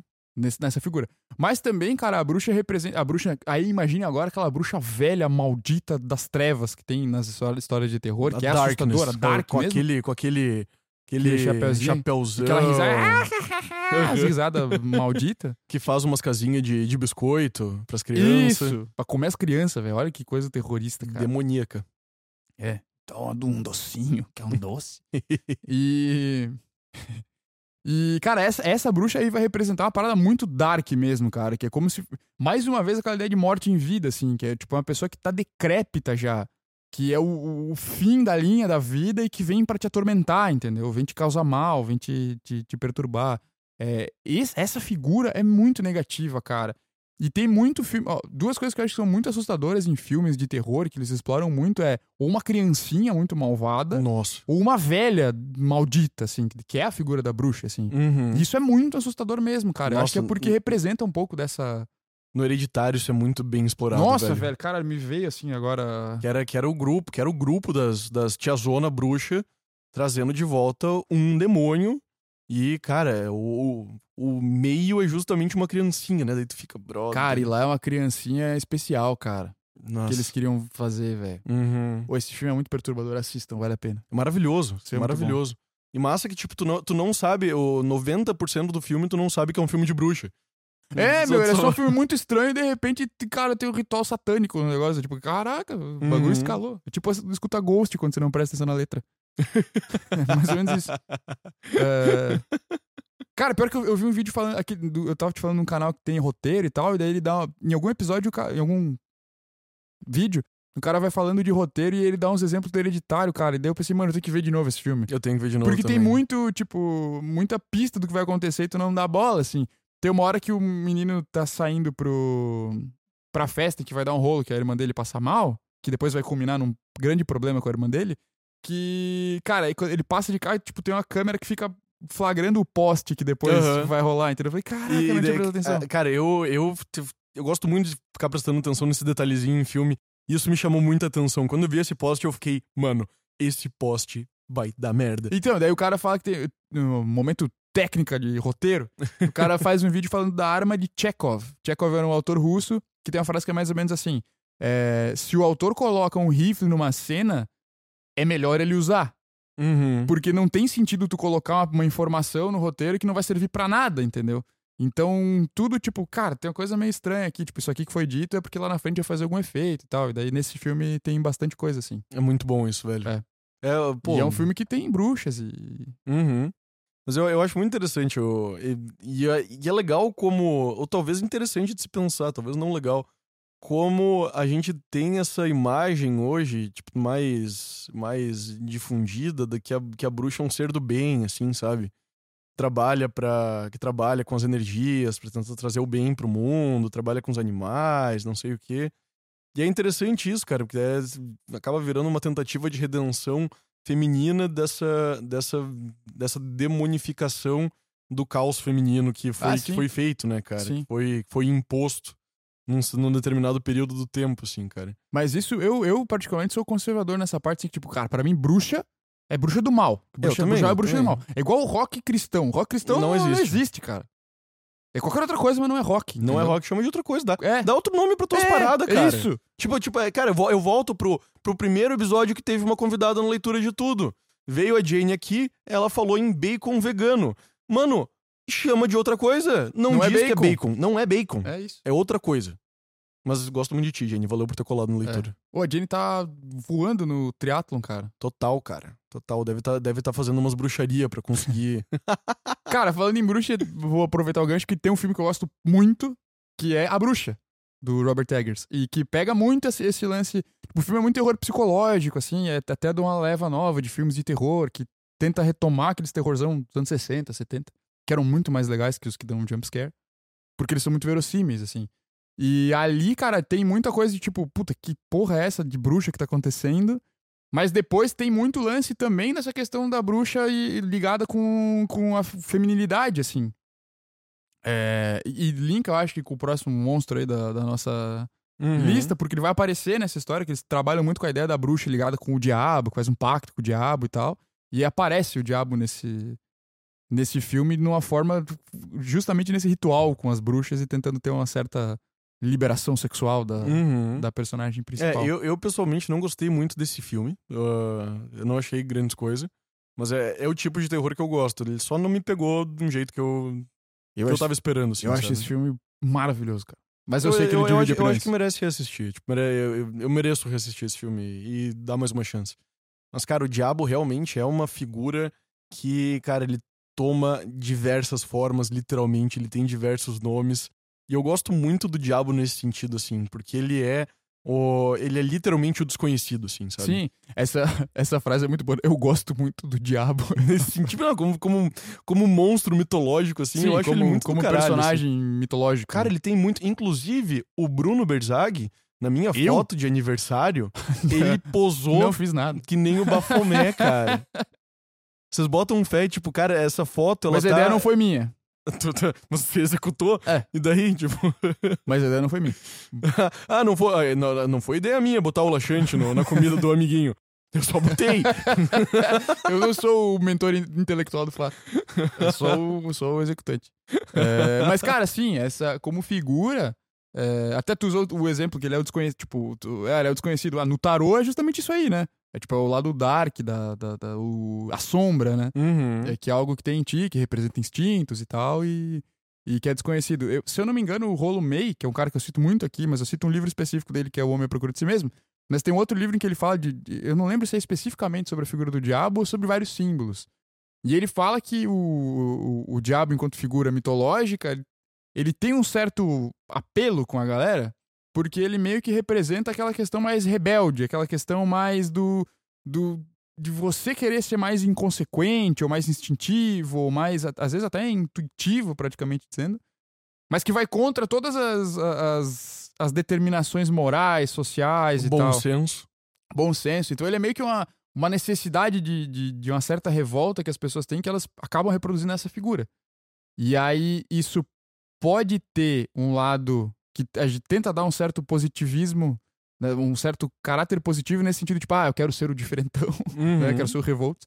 Mas que tem também um lado muito negativo, porque, cara, é tudo que vai contra aquilo que funciona, né? Se a gente pensar, tipo, em Deus como uma, uma representação de tudo que é bom e, e- e- fértil é, e positivo no mundo, e o diabo é o antagonista, então, cara, ele vai representar tudo que vai contra essa coisa boa que existe, né? Total. E eu acho muito bom, ah, muito bom ter trazido a questão do- de Deus, assim, porque, cara, ah, todo mundo passa, todo mundo, literalmente todo mundo passa por um momento de rebeldia contra o pai, cara, que foi Sim. que foi foi justamente o que Lúcifer fez. Então, o arquétipo do Lúcifer nesse sentido de rebelde contra o próprio pai é uma coisa que toda pessoa passa por nos anos de formação. Nossa, sim, cara. Todo Sim. mundo, todo mundo. Então ele acaba, ele acaba trazendo uma identificação muito grande, cara. Mas ao mesmo tempo ele também traz essa lição, justamente, cara, você pode se rebelar. Tipo, vai- acontecer na tua vida de você se rebelar contra o teu pai. Nesse momento você vai cair pro submundo e é tua responsabilidade voltar, sabe? Sim. O, e tu vai ter que dar um jeito de, de reconstruir isso. Mas é fato, cara. E esse, essa demonstração, assim, é, que é, o, é que acontece quando você ah, não consegue se reatar com a imagem paterna de alguma forma, é, torna, torna você o quê? O senhor do seu próprio inferno, Sim. sabe? Você É vai- Você, é é- você fica condenado a um sofrimento interminável, tu conseguir E a- superar essa questão. ia causar sofrimento nos outros, Sim. sabe? Ou pensando, ten- tenta pensar, tipo, na, na- em Deus no Novo Testamento, pelo menos. No Velho ele era... Hardcore. hardcore. Mas, tipo, cara, um Deus do Novo Testamento, pelo menos se Lúcifer chegasse e pedisse a redenção, mas é certo que, que Deus daria essa redenção pro Lúcifer. Muito provável. Só que ele quer, tu, pô, tu pega o Lúcifer do Sandman, por exemplo, que é um personagem maravilhoso, assim. Sim. Eu achei muito tesão que botaram a Brain de Lúcifer. O, tu pega o Lúcifer no Sandman, por exemplo, cara, tipo, qual um dos objetivos dele? Cara, eu vou fazer uma coisa que vai deixar Deus putaço. É, ele fica preso naquela coisa de querer se vingar do pai, cara. Eternamente. Eternamente. Eternamente. Então, é, tipo, esse arquétipo do diabo também é muito forte, cara. Porque ele vai estar, bom, ele vai estar, ele vai estar o tempo todo buscando o quê? A destruição da do representante da ordem. E essa destruição é, acaba gerando mais sofrimento pra todo mundo. Ele se sente poderoso, ele, ele que tá mandando, mas ele tá mandando no inferno dele. Ele Cara, não tá isso- mandando em outra coisa. É muito massa isso que você falou, cara. Porque é, e é muito. Tipo, tu consegue ver nas pessoas que não conseguem superar traumas é, pessoais delas, que, que elas estão sempre na revolta interminável. E, cara, elas estão vivendo um sofrimento incrível e todo mundo que tá em volta sofre junto, cara, porque ela não consegue superar é, alguma, algum ponto ali, às vezes da infância, da adolescência, alguma coisa da vida dela que ela precisaria passar por exemplo, pô, beleza, eu tive um enfrentamento, meu pai foi ruim comigo, é, não consegui me expressar lá atrás, mas, cara, isso passou, eu preciso ir adiante. Eu não posso Sim. ficar revivendo essa questão é, eternamente, que é o que o, o diabo, enquanto é, personagem, né? Literário, mitológico, religioso, o que quer que seja, vai fazer pela eternidade, cara. Porque ele passa a, etern... a função dele é ficar a eternidade inteira desafiando o pai dele. Tipo, é muito uma criança birrenta, né? É uma criança bem Uma criança birrenta que taca fogo nas almas das pessoas. Sim, porque ele não tem, porque ele não consegue encontrar a própria paz, e quem não consegue encontrar a própria paz inflige ou inflige caos na vida dos outros, inflige sofrimento na vida dos outros. É o padrão, cara. É. E daí o diabo acaba representando isso de uma maneira muito clara, velho. Porque, cara, o mito do diabo na, na Bíblia é muito do caralho nesse sentido. E a forma que a gente, que ele vai, ah, que ele vai também, com, como é que eu vou dizer? ah, refletindo em outras questões malignas também é muito boa, sabe? Que demonstra também que o poder do diabo é quase que infinito pra questão do sofrimento. Sim. Em, em causar sofrimento, tipo, é infinito. Tipo, ele vai, ele vai, ele vai criar bruxas, ele vai, ele vai ah, Possuir pessoas. ele vai possuir pessoas, ele vai criar outros demônios e trazer outros demônios e organizar esses demônios. O que é um pouco curioso, né? Porque olha ele botando ordem, tipo, pô, tá aqui o pseudo-monarquia da Emanon. É. É a hierarquia do inferno. O cara não gostou da hierarquia lá em cima, mas criou Fez a hierarquia igual. dele. Fez É. tudo igual. Mas é que é o contrário, tá ligado? Isso é muito. Acho que eu já citei aqui, cara, um filme que chama O Lagosta. Que. Eu acho que sim. É, que é o. Cara, de um diretor grego que eu esqueci o nome agora. O Naison vai saber. É, que, cara, a história é mais ou menos um maluco vai pra um hotel, tipo, que tu não pode tu tem que ficar casado. É uma sociedade distópica em que tu tem que estar casado. Se tu ficar viúvo, tu vai pra um hotel e encontrar um outro parceiro. Isso tu, tu tem tantos dias pra fazer isso. Se tu não conseguir, tu vai ser transformado num animal. Só que pra ganhar mais dias no hotel, tu pode caçar pessoas que não quiseram ficar no hotel, que são rebeldes, que não quiseram se casar. E aí, se tu pegar elas, tu ganha mais dias. Daí a galera fica nessa. E o personagem principal, uma- numa hora, consegue fugir e vai parar com esses rebeldes que eram caçados. Uhum. E daí lá o contrário, lá tu não pode casar com as pessoas, tá ligado? e daí lá ele encontra, tipo, no hotel ele não consegue encontrar ninguém que se desse bem, mas lá ele se dá bem com a menina. E daí eles começam a ser perseguidos lá. Qual que é a lógica? Que daí a gente representa aqui também nessa hierarquia infernal. Cara, ser completamente rebelde com alguma parada provavelmente vai te deixar na mesma situação que você estaria naquele lugar. Então Uhum. você que é mega revoltado, que quer mudar o sistema e dananá, é tomar ar, cara, provavelmente tu vai criar uma parada igual ou pior do que a que já existe. Muito entendeu? provavelmente pior. Você não tem competência nem pra entender É, em cara, paz a coisa que já está acontecendo. Cara, ser totalmente contra o sistema é só alimentar o próprio sistema que vai se reproduzir de outra forma. Sim, assim. cara, Sex Pistols é um exemplo maravilhoso disso, velho. Que eles eram os Sim. caras, tipo, ah, não, anti-establishment, anti-capitalismo, anti-não sei o quê. Só que eles foram montados pra isso. Sim, Eram do dono de uma loja que vendia. Camiseta, Camiseta, tá ligado? Coisa de rock. tipo, ah, toque você mesmo. O baixista nem tocava, cara. nem sabia tocar, era dublado o baixista. maravilhoso. Ah, ridículo. Mas, cara, eu gosto muito dessa, desse, desse exemplo que também me traz o Ivan, cara, no Irmãos Karamazov. Sim. Que é muito curioso, cara, porque o Ivan no Irmãos Karamazov, eu vou dar spoiler, o livro tem 200 anos aí, foda-se. Ou, ou cento e poucos. É. Mas não importa. Eu vou dar spoiler. Cara, chega um momento que Ivan Karamazov conversa com o diabo nos Irmãos Karamazov. Isso, ele tá de boa em casa e tem uma visita. E tem uma visitinha, parece lá, cara, é uma cena maravilhosamente bem É. escrita. Tipo, eu, enquanto eu tava lendo, eu tava me, parecia que eu tava sentindo na carne do Ivan e, e a sala, ela tava, eu, tipo, eu tenho muita, toca muita imagem na minha cabeça quando eu tô lendo, sabe? E eu tava nessa sala que as- a- era tudo escuro. Sabe, que, tipo, você, quando eu sabia a cor real, entre aspas, daquela mesa que, tá, que eu tava imaginando, só que ela tava coberta de uma escuridão, assim, uma, Sim. uma cena maravilhosamente bem escrita. E, cara, é o encontro com o diabo que faz com que o Ivan acabe se ligando que ele precisa fazer alguma coisa pra pra tentar trazer a situação pro melhor. Então o diabo ele também acaba virando esse extremo, essa a, a- a ultra red flag. Tipo, cara, se você tiver um encontro com, com o diabo ou se perceber com características de diabo, cara, pode, pode ser a, a última vez que a vida vai É. te dar um sinal que alguma coisa tem que mudar. E é curioso que o Ivan escuta isso, cara. Ele Não, é- escuta e ele vai Isso é muito massa, né? Tipo, meio que tu tem que se ligar que alguma coisa tá muito errada quando tu chega no teu quarto e o diabo tá ali pra conversar contigo, entendeu? Tipo, mano, alguma coisa não tá muito certa na minha vida, tá ligado? Cara, o Ivan é um personagem. pá, é provavelmente o melhor personagem do Dostoevsky, né? Profundíssimo, profundíssimo. É, sensacional. O... E isso traz a gente pra outro, outro monstro, Brunão. Sim, cara. Qual é ele? É um monstro, cara, que ele não é um monstro surreal. Ele não é um monstro metafórico. Ele é um monstro em carne e osso, brother. Quem é ele? Que é o psicopata. Cara, é, foi massa, a gente tava conversando, montando episódio, e a gente quis falar do psicopata mais com a representação do monstro que, que não é monstro, que é o ser humano mesmo.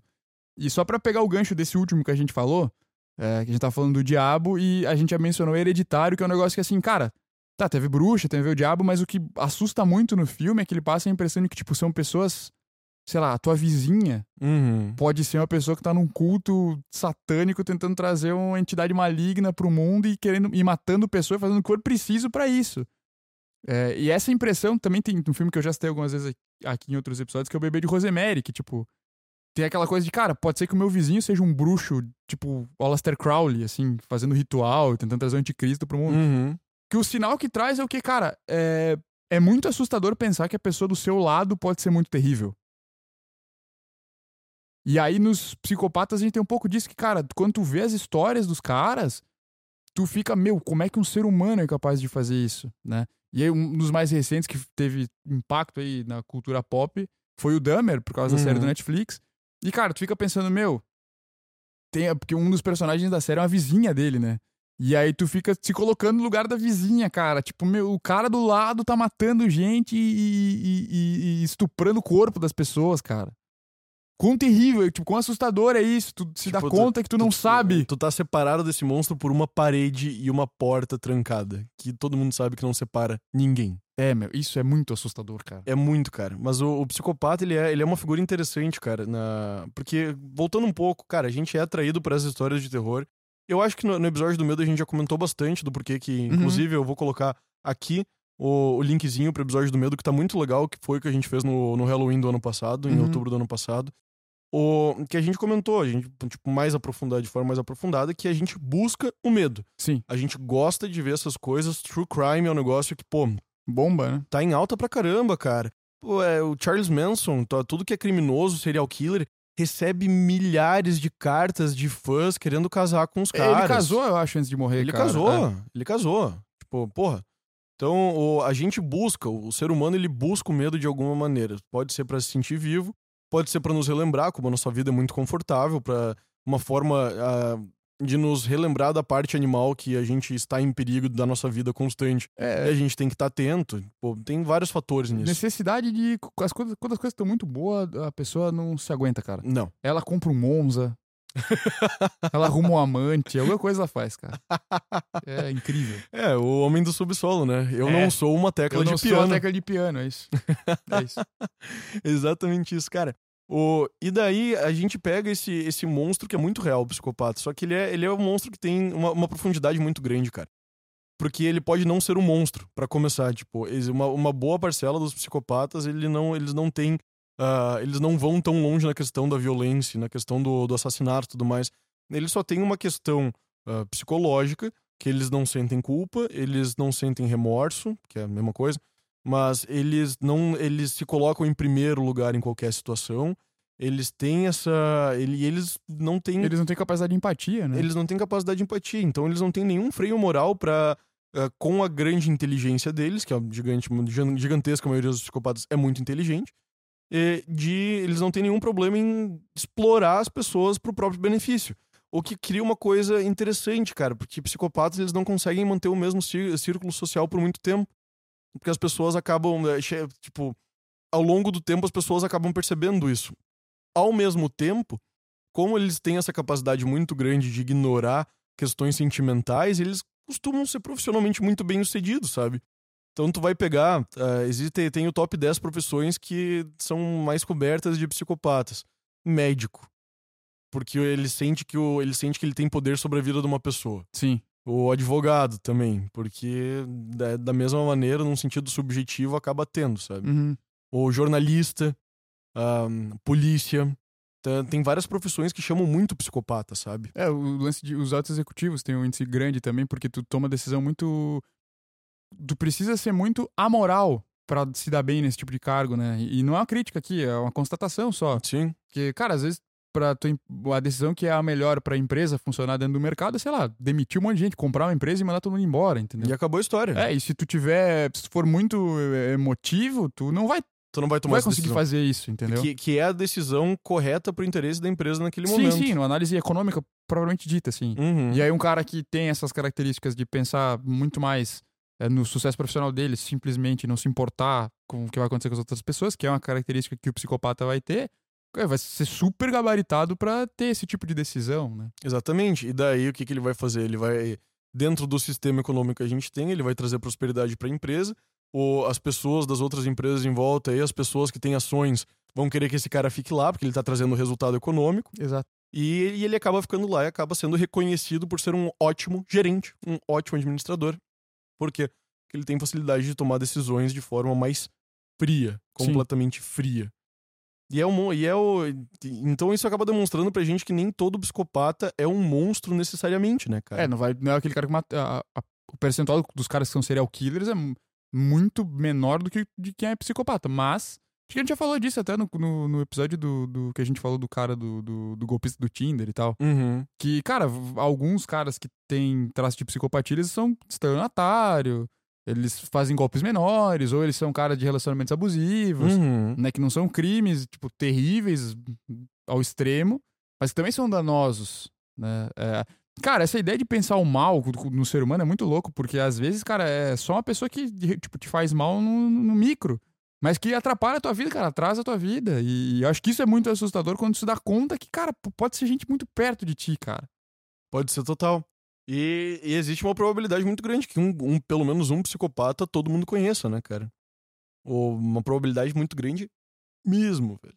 Apesar de ser uma parcela pequena da população, É 4%, eu acho. é por aí. Mesmo assim, tipo, cara, você vai cruzar nesse caminho com alguém. Cara, tem um episódio do House que é muito bom. Que aparece uma mina que é psicopata, assim, sabe? Eu não lembro desse. aparece a mina, tipo, ela é psicopata total. E uma das médicas, que é a, a 13, Uhum. tipo, ela só chega perto da mina e ela fica desconfortável. Tipo, ela. ah, antes deles diagnosticarem a psicopatia dela, do House, ah, momento House. Não é ligar- lupus. Não é lupus, é psicopata. o, Jogando antes, Game Boy, tá antes dele se ligar disso, cara, ela tava, tipo, sempre que essa médica chegava perto dessa psicopata, ela ficava, tipo, estranha. Ela sentia uma estranheza. E era o instinto dela avisando, tipo, cara, isso, destino de sobrevivência, cara, tem perigo aqui, sabe? Uhum. Ela nem sabia explicar o porquê. E, cara, é incrível como a gente tem isso com algumas pessoas, velho. Tipo, Sim. algumas pessoas é. Parece que é. Que nem tu falou antes, é na questão do vampiro, o psicopata também vai ter. Tipo, ah, o vampiro ele vai fazer tu sentir sugado. O psicopata vai fazer tu sentir em perigo. Se ele, se ele não for muito. Via de regra, eles são, podem ser muito bons em traquejo social, que eles se perdem. Uhum. E daí tu pode acabar percebendo inconscientemente uma, um ato falho desses, e daí, cara, tu ne- nem entende porquê, mas tu só quer ir embora dali, sabe? É que justamente essa falta de empatia deles é, limita até certo ponto o, a interação social. Sim. Tipo, eles conseguem imitar várias coisas porque eles aprendem rápido, mas tem algumas que eles não vão conseguir. Só não tem como, porque a, a reação emocional genuína Depende da simpatia. depende. É, depende de você realmente conseguir sentir aquilo. Tipo, é que nem aquela pessoa, que aqueles filmes de terror bosta, assim, que daí a guria vê alguém passando por um moedor de, moedor de carne, assim, fica. "Ah!" Sabe? É muito bom filme terror trash, cara. Sim.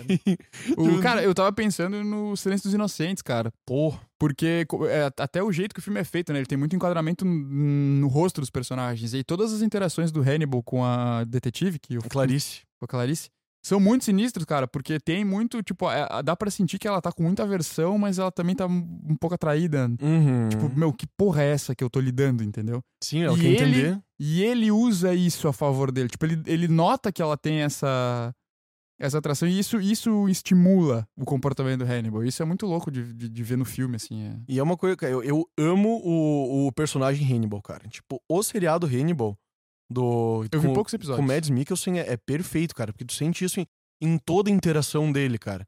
Só que daí que tá, ele, ele é um psicopata, entre aspas, perfeito, assim. Sim. Porque ele consegue fazer com que as pessoas ah, sintam que tá tudo bem em volta dele.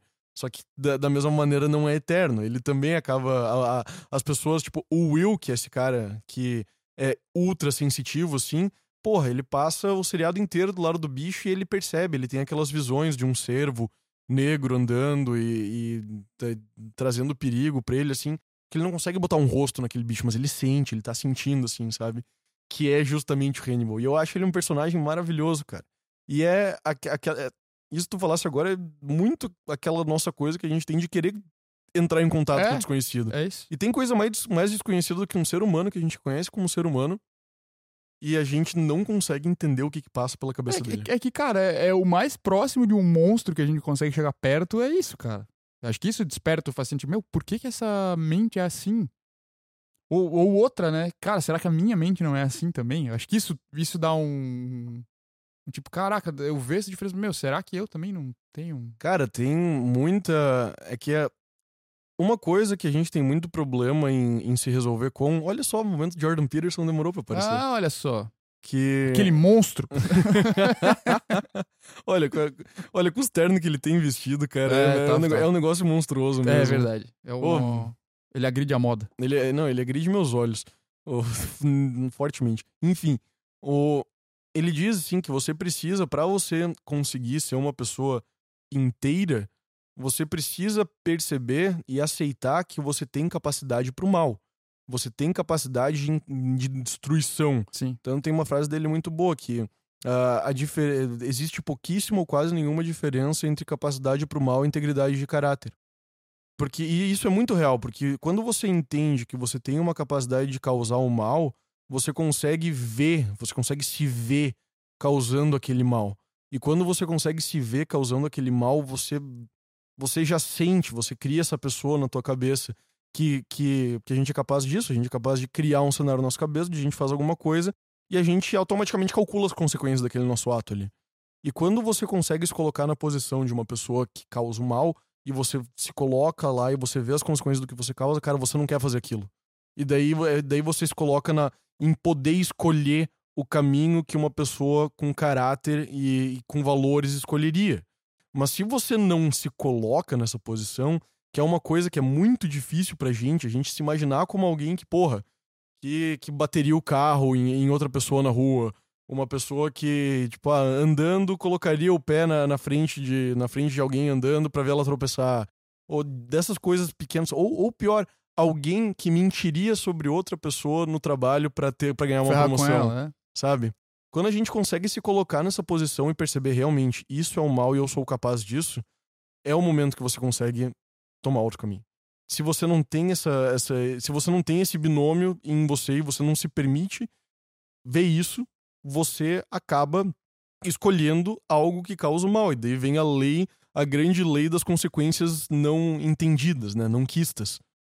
Mas e tem outro ponto, cara. Eu acho que a- enquanto você não se der conta de você é capaz de fazer um monte de coisas terríveis, você não se dá conta de você por completo, cara.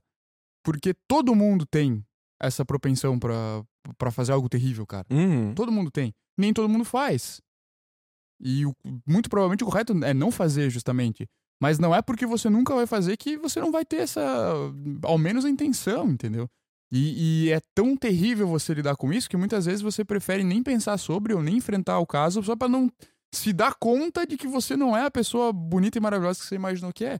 E tu mencionaste antes o, o Ivan Karamazov, cara, e boa parte do, do, do, do, espetacular que é esse personagem é porque na jornada dele no Irmãos Karamazov ele se dá conta, ele é jogado para essa para essa situação em que ele precisa ver o quão ele, ele queria algo muito ruim que acontecesse. Sim. E, de certa forma, o quanto ele é responsável por essa coisa acontecer, ou ao menos ele entra nessa... Nessa pira, né? Nessa pira. Ou, daí vem, a, vem uma discussão muito mais sobre o personagem, né? Sim, que, sim. que a gente não sabe se ele de fato fez aquilo, ou se É. ele, ou se ele fez inconscientemente, ou se ele não fez e o Smerdiakov botou ele naquela pira. Exato. Mas daí voltando pra Mas que ele do- quis fazer, muito provavelmente sim. Certamente. Não, não, a gente consegue imaginar a É. intencionalidade total dele de querer de querer matar o pai dele. Pô, vontade de ler de novo esse livro. cara. Total, nossa. Mas, cara, o, mas voltando para voltando isso, é, é muito interessante pra voltar pro que tu falaste antes. Que é a questão justamente de você ver o psicopata e você fica, cara, eu tô nessa briga interna. Todo mundo tá. Querendo ou não, tu tá. Mesmo que você não, não consiga articular, mesmo que você não consiga perceber, cara, você tá eternamente numa briga interna so- sobre fazer o mal em detrimento dos outros pelo teu benefício e se sacrificar por, o- por uma coisa que seria melhor Uhum. Pra outras pessoas, talvez mais imediato, e pra ti no longo prazo na questão de deitar a cabeça no travesseiro. Claro. E daí você vai lá e você vê um psicopata que não tem esse freio. É isso, cara. É, você- Eu acho que é isso mesmo. Ter Esse estranhamento que, tipo, meu Deus, mas eu luto com isso todo dia, esse cara não tem isso. Não tem. E daí, e daí, tipo, será que eu queria não ter também? Será que minha É. vida ia ser mais. Será que minha vida ia ser mais feliz? Será que eu ia ser mais contente se eu só fizesse tudo que eu quero o tempo todo e foda-se todo mundo? Sabe o que que eu acho que rola, pode rolar, João, inconscientemente? É que assim, se o cara não tem esse freio, ele automaticamente ele não sente a culpa. E boa parte da nossa vida é sofrimento por causa do sentimento de culpa, cara. Do que eu devia ter feito, do que eu não devia ter feito, do que eu não gostaria de ter que fazer. Sabe? Pra cada escolha que a gente tem, a gente abandona uma série de outras questões, a gente se sente um pouco culpado, cara. Sim. E esse é um dos grandes dilemas da vida, assim, cara, como é que eu lido com essa, com essa angústia de, tipo, meu, não sei se eu tô fazendo certo, não sei se eu devia ter tomado outro caminho, é, devia ser mais produtivo e não sou, uma série de questões que tu lida e, e, e aquele peso de culpa que vem sempre. E quando tu vê uma figura que não tem isso, ah, cara, tu fica tipo, meu, co- como será que é, entendeu? Aham. Total. Sabe? É, Acho que isso- esse estranhamento causa, um, tipo, meu, E pode ser esse, esse estranhamento também que faz a galera justamente consumir tanto conteúdo disso, né, cara? talvez, cara, talvez. Porque ela, ela acaba vendo num terceiro o mal que ela é capaz de fazer e isso é suficiente. Só que, cara, eu, eu, ao mesmo tempo eu acho meio, meio sintomático, assim, até pra, meio que pra retomar tudo que a gente falou, cara. É, esse- todos esses monstros têm um, um certo romantismo por cima, do vampiro, né, da- das produções sobre zumbis, do psicopata, da bruxa, tudo causa tanta comoção e, e gera tanto interesse, em partes é meio preocupante porque é como se as pessoas estivessem tentando normalizar essa parte negativa como algo tipo, não, tudo bem, é, as Uhum. coisas são assim e, e- e meio que tira aquela responsabilidade de ter essa força de caráter pra, cara, vivenciar o que tem de bom na vida, né? Claro que sim. Então isso é um pouco assustador. É, é bastante, cara. Dá- daria pra. Deve, deve existir estudo sobre isso, né, cara? Ah, sim, deve. Deve existir, tipo, cara, o, o, quão, o quanto que a arte fica sombria antes da sociedade demonstrar algum colapso. Algum colapso. Porque, cara, a gente.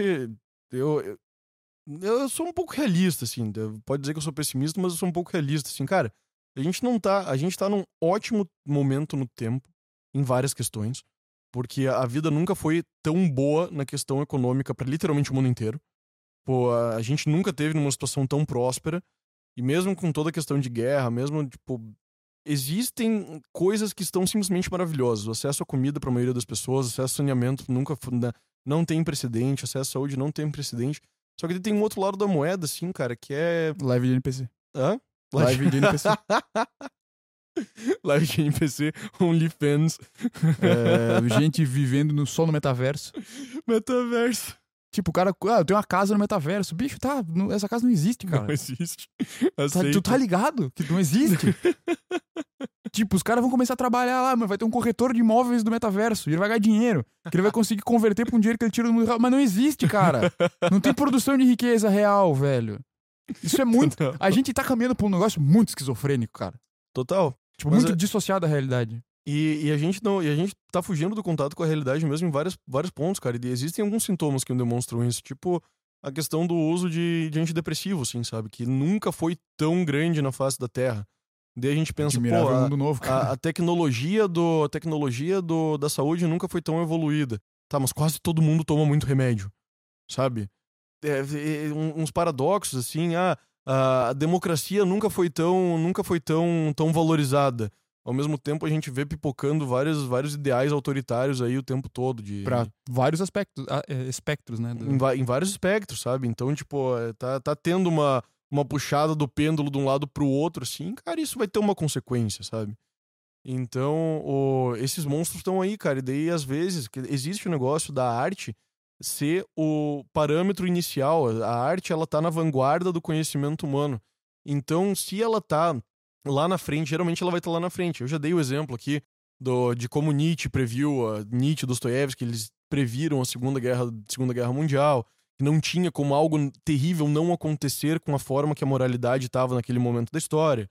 O, então, se a arte ela tá muito sombria e todo mundo tá consumindo arte muito sombria o tempo todo, é muito provavelmente que a gente é muito provável que a gente esteja com um sentimento coletivo que a merda vai bater no ventilador, sabe? É isso, o artista normalmente só tem a capacidade de intuir isso antes. Assim, ele demonstra algo que já tá se alinhando, né? Exatamente, exatamente.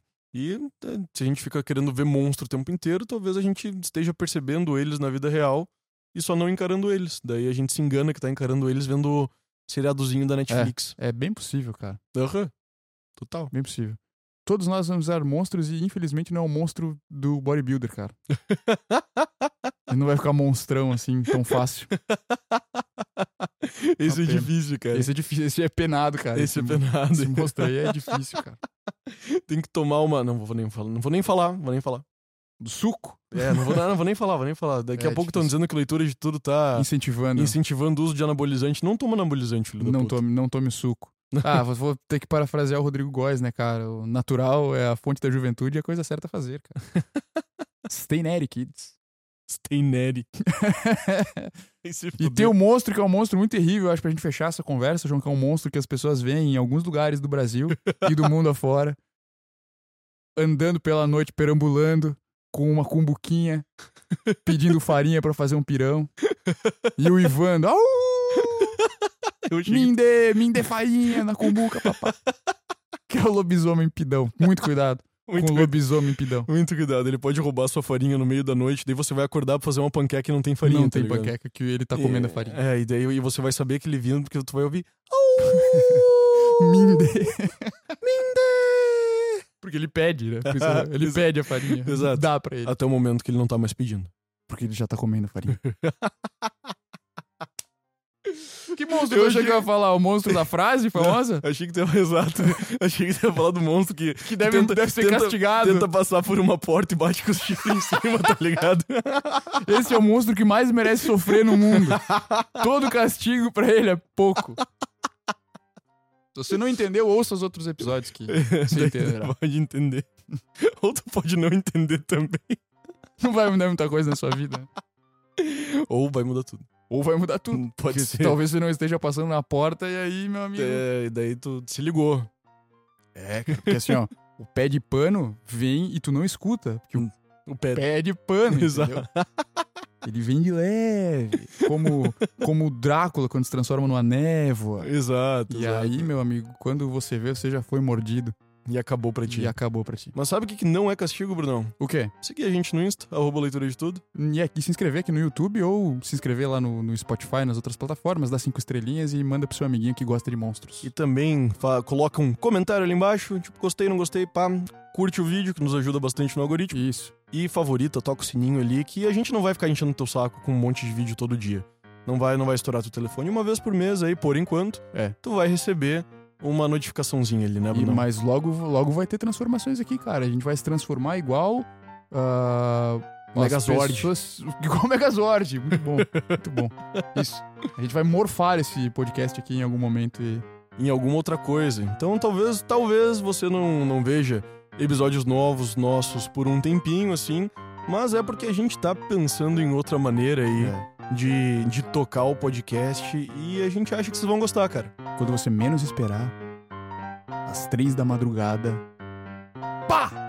O leitor de tudo vai estar diferente. Aguarde. Senhoras e senhores, muito obrigado e até a próxima e tchau. Valeu!